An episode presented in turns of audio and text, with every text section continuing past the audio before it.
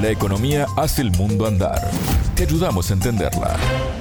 Bienvenidos, desde Montevideo les doy la bienvenida al espacio de economía de Sputnik, contante y sonante. Soy Alejandra Patrone y me acompaña Natalia Verdún. Natalia, ¿cómo estás? Bienvenida. Muy bien, Alejandra, muchas gracias. En la edición de hoy vamos a hablar de un proyecto de ley chileno para que las entidades financieras borren los registros históricos de las deudas. El tema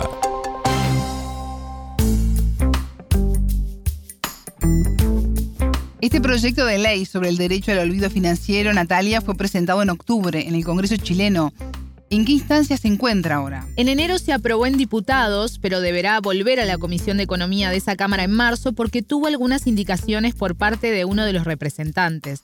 Una vez resuelto allí, volverá al Pleno y de ahí pasaría al Senado.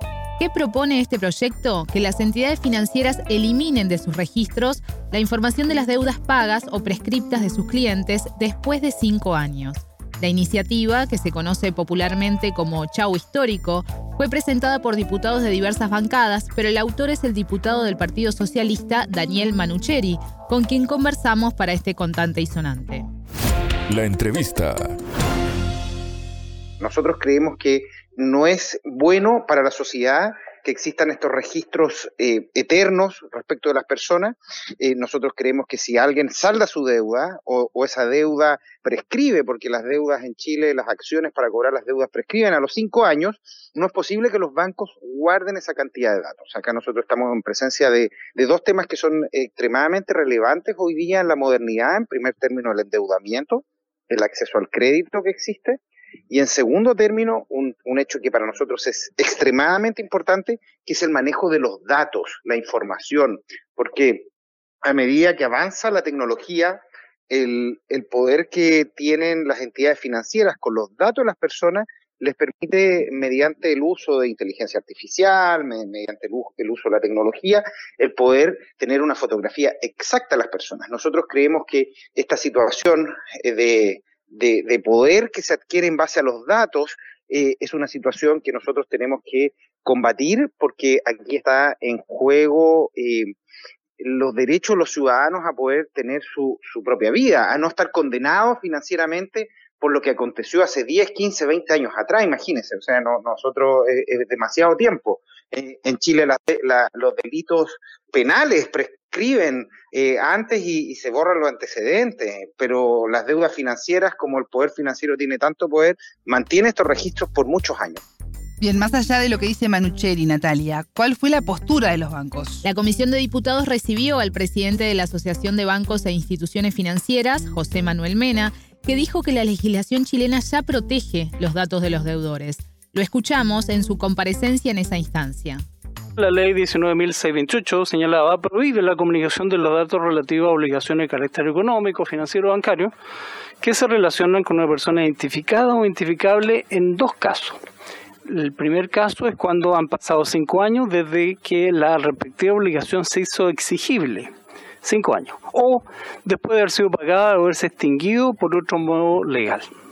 Primera situación. Segunda, la Ley General de Bancos en el artículo 14 establece el registro de deudores que mantiene la CMF, el regulador, sobre los deudores de los bancos para el uso de las instrucciones sometidas a su fiscalización. Dentro de eso hay un capítulo que se denomina el 1815 de la, de la RAN, que dice que debe dejar de informarse en la siguiente situación cuando los créditos presentan una morosidad eh, que presenta una morosidad de 90 días o más, en los siguientes casos, cuando no exista un título ejecutivo, si no hay título ejecutivo, no se debe informar. Segunda situación, los deudores en los cuales, existiendo título ejecutivo, pero que no fueron demandados dentro del plazo de prescripción de las acciones respectivas, estamos hablando de tres años, con la regla general. Y tercera situación, cuando hay deudores en los que existen títulos ejecutivos y han sido demandados, pero cuyas ejecuciones fueron rechazadas o abandonadas por una resolución judicial ejecutoriada. Mena también se refirió a por qué es importante para los bancos contar con los registros. La información permite, crediticia permite, mitigar la simetría de información entre los acreedores y deudores.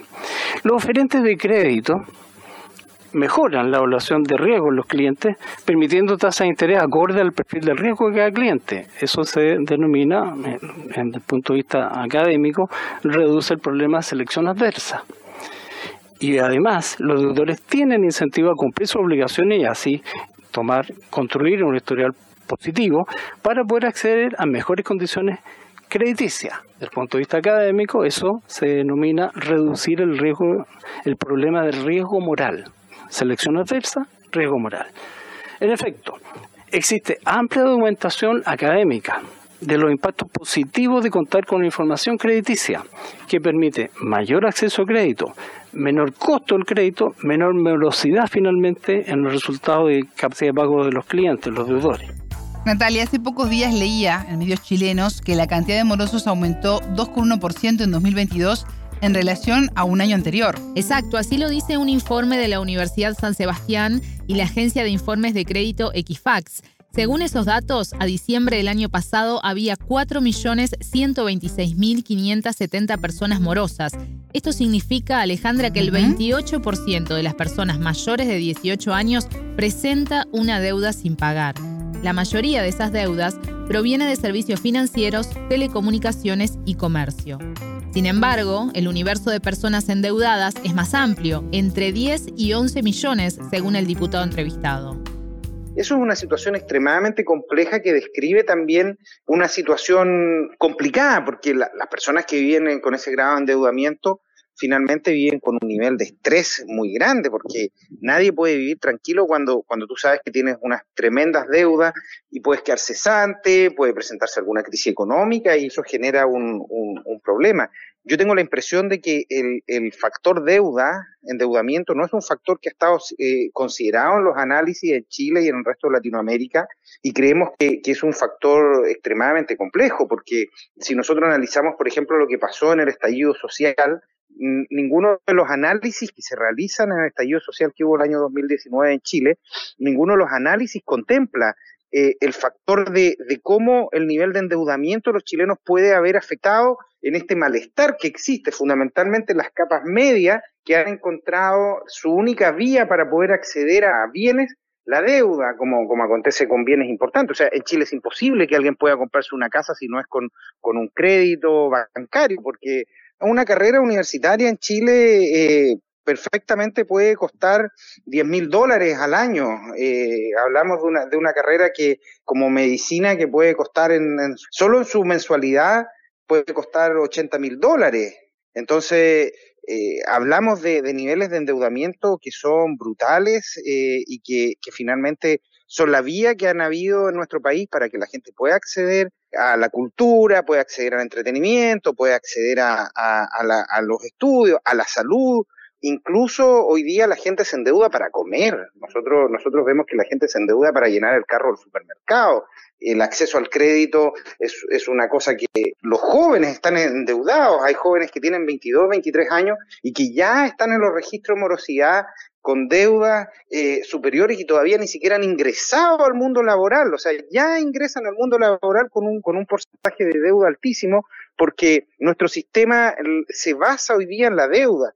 El retail no vende, el retail no vende televisores, no vende camas, no vende ropa. El retail vende deuda. Eso es lo que está vendiendo nuestro país. Entonces, eh, es, todo un sistema que está hoy día, eh, que se basa en la deuda, se basa en el endeudamiento hasta aquí la entrevista con el diputado chileno Daniel Manucheri sobre el proyecto de ley de derecho al olvido financiero a estudio en el Congreso chileno.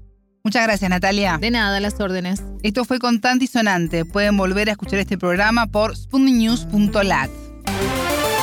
Contante y Sonante desde Montevideo.